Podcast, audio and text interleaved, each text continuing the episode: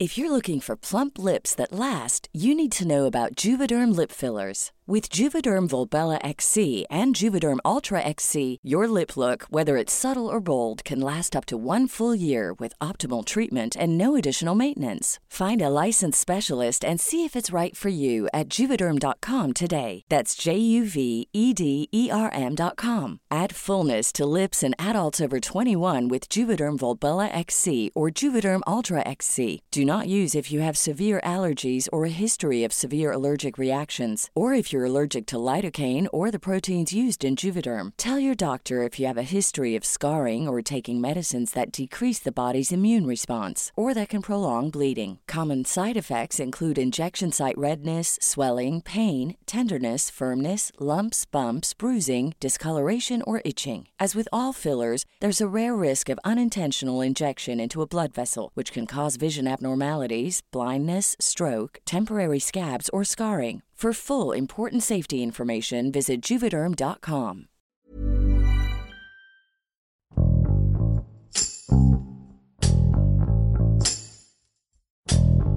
Una vez más, migrantes procedentes de Sudamérica se enfrentaron a una tragedia que hasta el momento ha dejado un saldo de 39 personas fallecidas y al menos 29 personas heridas en estado grave, después de que el pasado 27 de marzo se registrara un incendio en una de las delegaciones del Instituto Nacional de Migración en Ciudad Juárez. Este siniestro rápidamente llamó la atención de la prensa nacional e internacional, así como de organizaciones civiles defensoras de los derechos humanos, donde gran parte de ellas señalan que el Estado es el responsable por la muerte de estos migrantes, debido a la constante falta de atención que viven los migrantes por parte de las autoridades. Ricardo González, reportero del Heraldo de Juárez, narra a detalle cómo acontecieron los hechos de esta tragedia, cuál fue el causante y qué relación tiene lo sucedido con el Título 42 implementado por el gobierno de Estados Unidos durante la pandemia. Con Hiroshi Takahashi. Esto es Profundo.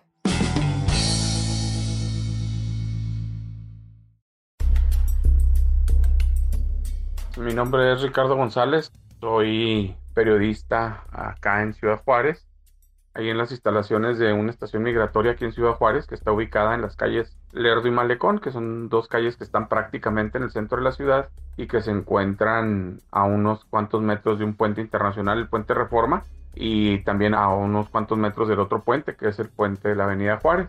Estos lugares pues son paso de las personas que diariamente van a los Estados Unidos y también de los que vienen.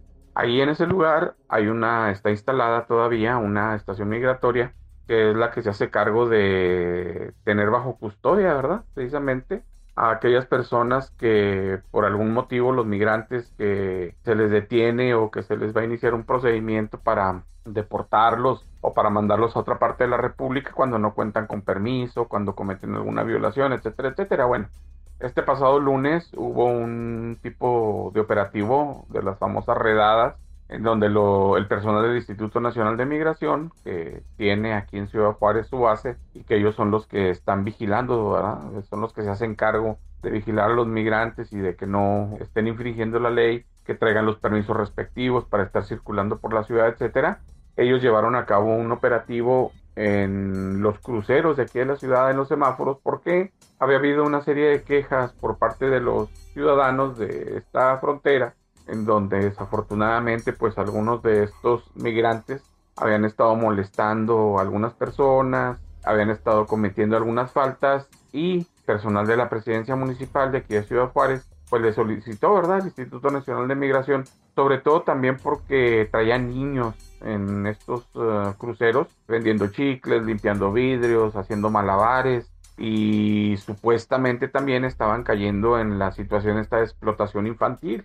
Entonces, bueno, la gente del Instituto Nacional de Migración empezó con este operativo y fueron un total de 75 personas a las que se les detuvo, 68 hombres y 7 mujeres. Estas personas fueron conducidas a esta estación migratoria ahí en Malecón y Lerdo y fueron, en el caso de los hombres, ingresados a un cubículo de detención que como lo hemos estado viendo ahora en estos videos que se están divulgando a nivel nacional e internacional, pues que prácticamente era un tipo de celda, ¿verdad? Una celda de detención y que en este solo lugar que se supone que tiene capacidad nada más para 60 personas, bueno, pues se colocaron a 75 gentes. Las mujeres se procesaron aparte, las mujeres eh, se llevó a cabo un procedimiento diferente y también en el caso de algunos menores de edad que estaban junto con las mujeres, pues fueron enviados a un albergue en el caso de los menores para que se les diera una atención más enfocada hacia ellos y sobre todo que no estuvieran mezclados con los adultos como parte de ese protocolo, ¿no? Que existe de apoyo a niños, niñas, adolescentes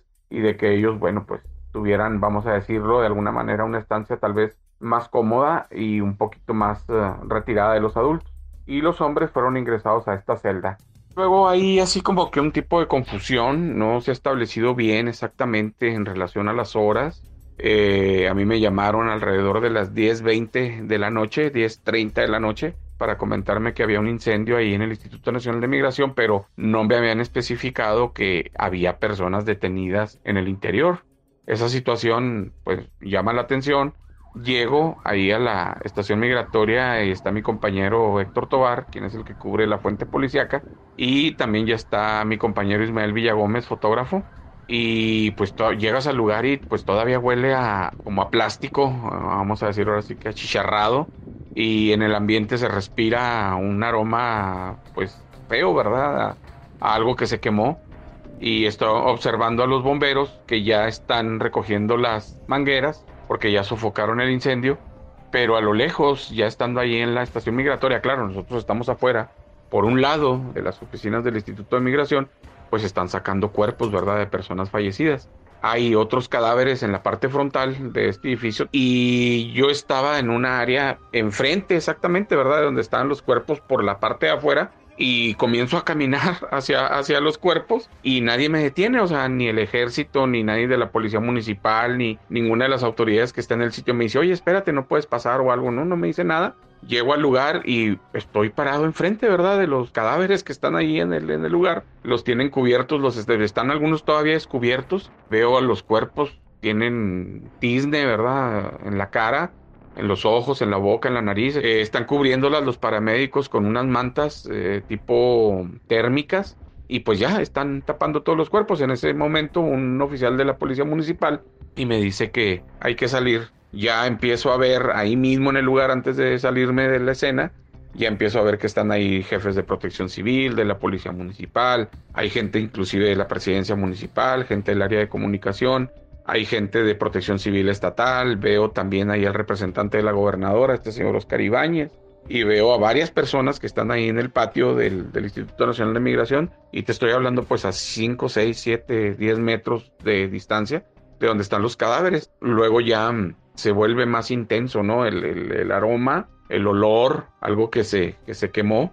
Cuando ya voy de salida a uno de los funcionarios, este, le digo, bueno, este, ¿y hasta ahorita cuántos, cuántos muertos van? Este funcionario me dice que son 37 muertos y arriba de 25 o de 26 lesionados. En ese momento pues todavía no sabíamos, ¿verdad? Cuánta gente había adentro, ni a cuánta gente habían sacado, ni cuál había sido el procedimiento. En ese momento me dan la autorización para poder grabar un en vivo y empiezo a transmitir. Al momento que estoy transmitiendo, eh, los demás medios pues ya están escuchando, ¿verdad? Lo que yo estoy diciendo. Están ahí gente de internet, de televisión, de canales norteamericanos, de canales mexicanos, está gente de medios escritos, gente de diferentes eh, medios de comunicación, te estoy hablando de unas 15, 20 personas, y estamos oyendo las sirenas, ¿verdad? De las ambulancias que están llegando al lugar entonces empiezo a transmitir yo el en vivo y ya doy el dato, ¿verdad? Ahora sí preciso de que son 37 muertos y arriba de 25, 26, 27 lesionados. Estamos aquí a un ladito de la presidencia municipal Ciudad Juárez, calle Lerdo y Malecón, en donde se registraron estos lamentables hechos esta noche de lunes, esta noche de lunes y que generó la muerte hasta el momento de 37 personas. Nos están reportando también de momento 20 personas lesionadas, 20 personas que quedaron con lesiones luego de que las llamas los alcanzaron, algunas personas con heridas de primero y segundo grado, cuatro o cinco con heridas de tercer grado, con quemadura de tercer grado y lamentablemente pues así se dio esta situación. No se ha establecido directamente que haya habido una manifestación, más que la manifestación es que los migrantes que estaban al interior de esta celda de detención le estaban diciendo a los guardias, según lo que se alcanza a ver en el video y algunos comentarios de la gente de protección civil, les estaban comentando que estaba demasiado calurosa la, la celda y que ellos estaban inconformes de lo que estaba pasando, ¿no? Ahí en el lugar, porque ya les habían avisado que los iban a, a deportar y se comenta que algunos de ellos contaban con el permiso, ¿verdad? Legal para estar internados aquí en México, inclusive algunos ya hasta con trabajo, y esto se les hacía injusto y por lo mismo empezaron a protestar allá dentro de la celda. Y esto fue lo que generó que más adelante se diera el, el incendio y bueno, pues ya con las consecuencias de todos es sabido.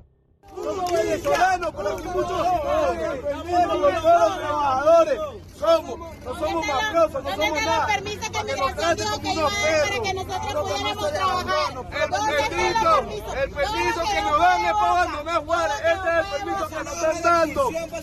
Este, este es el permiso que nos dan para abandonar. No podemos abandonar porque ellos no saben cuántos sacrificios hacemos nosotros. No queremos quedarnos aquí, queremos pasar. No, queremos pasar que nos den trabajo, eso es lo que queremos. No un permiso que tenemos que abandonar porque no estamos haciendo nada malo, no le estamos quitando nada a nadie.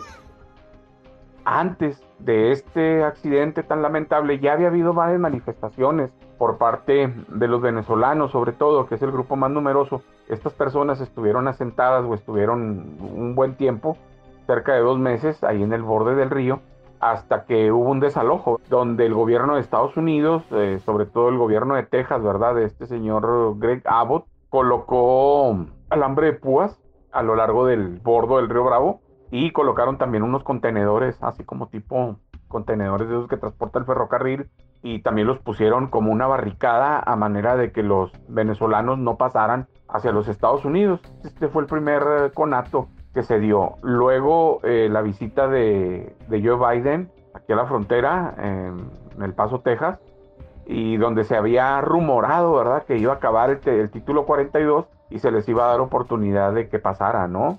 Al territorio norteamericano y que iba a haber la posibilidad inclusive de que se les diera um, alojamiento legal y tuvieran posibilidad de regularizar su situación migratoria. Entonces, pues sí, creo que de alguna manera el título 42 ha sido algo determinante en esta circunstancia que estamos viviendo, ¿no? Como frontera aquí en Ciudad Juárez y donde los migrantes de una manera constante están buscando la forma de ingresar a los Estados Unidos.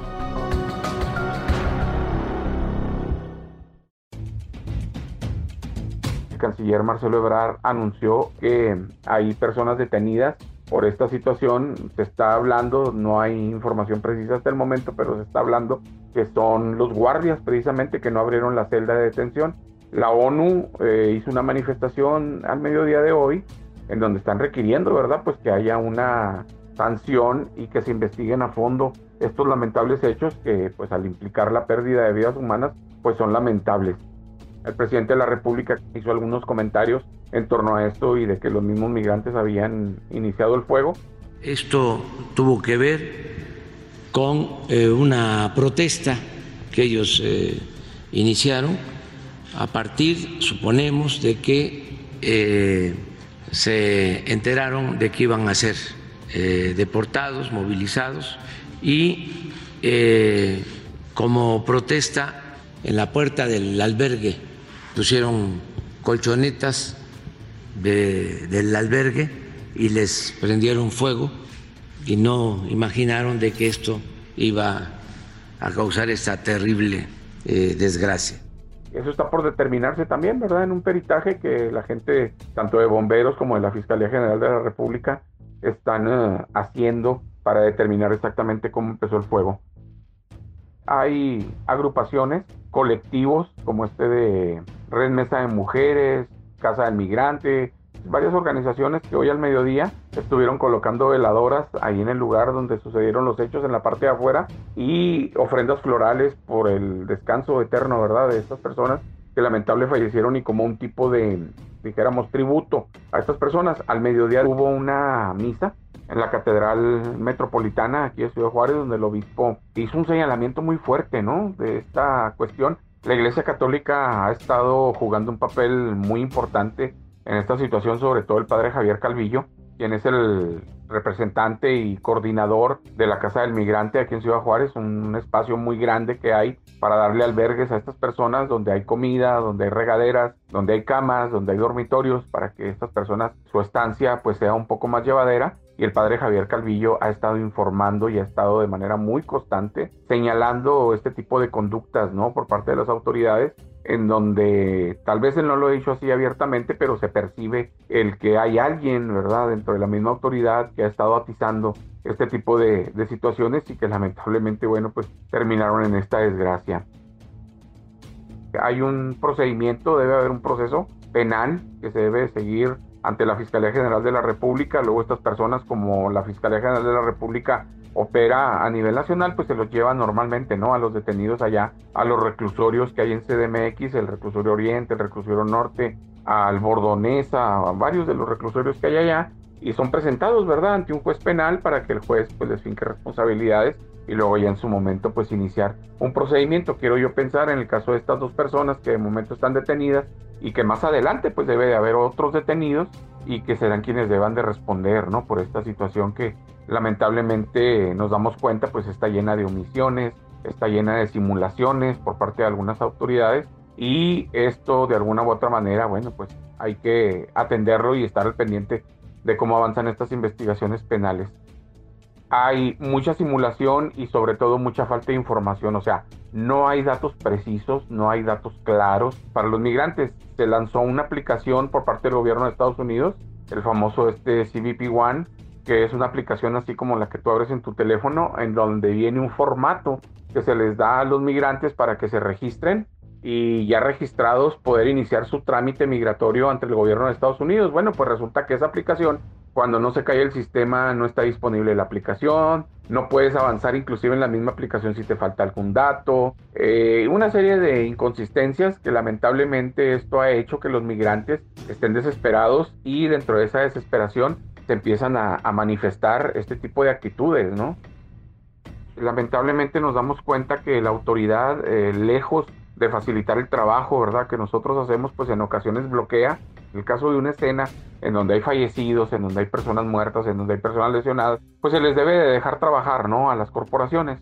Pero sí hay momentos, creo yo, en que ya las cosas se calmaron o se tranquilizaron y nosotros sin problema alguno, pues tendríamos o pudiéramos tener acceso a esas escenas y tomar fotografías tal vez de un lugar más cercano o inclusive poder realizar entrevistas, etcétera y que bueno, pues a final de cuentas nosotros como periodistas lo único que hacemos es retratar la situación que se está viviendo, es llevarle al resto de la población la información de lo que aconteció en ese momento y que la gente pues vaya generando opinión pública, ¿no? O sea, nuestro papel no es juzgar, simplemente retratamos los hechos más que otra cosa eso, ¿no? El que no hay en ocasiones muchas facilidades por parte de las autoridades para poder llegar y hacer entrevistas, tomar fotografías, videos y que de alguna u otra manera pues la gente pueda enterarse tal vez un poco mejor, ¿no? De lo que está pasando.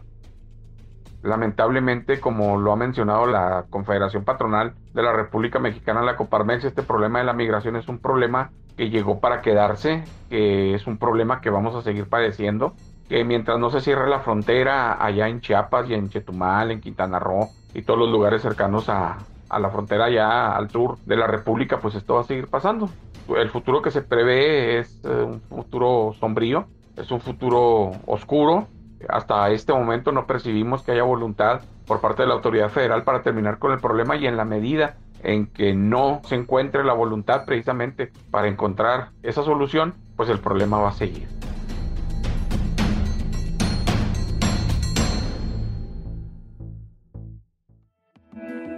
Invitamos a suscribirte a nuestro podcast a través de las plataformas de Spotify, Apple Podcast, Google Podcast, Deezer y Amazon Music, para que no te pierdas ningún episodio. También nos puedes escribir a podcast.om.com.mx o en Twitter podcastom. Te recomendamos escuchar esto, el diario de los deportistas, el podcast donde podrás conocer el trasfondo del mundo deportivo. No te pierdas las entrevistas, noticias, resultados y análisis con los expertos del esto, el diario de los deportistas. Hasta la próxima.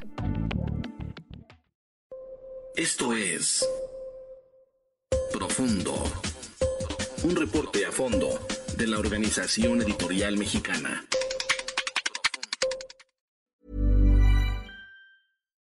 Would you like to look five years younger? In a clinical study, people that had volume added with Juvederm Voluma XC in the cheeks perceived themselves as looking five years younger at six months after treatment. Look younger, feel like you. Add volume for lift and contour in the cheeks with Juvederm Voluma XC. Reverse signs of aging by adding volume to smooth laugh lines with Juvederm Volure XC.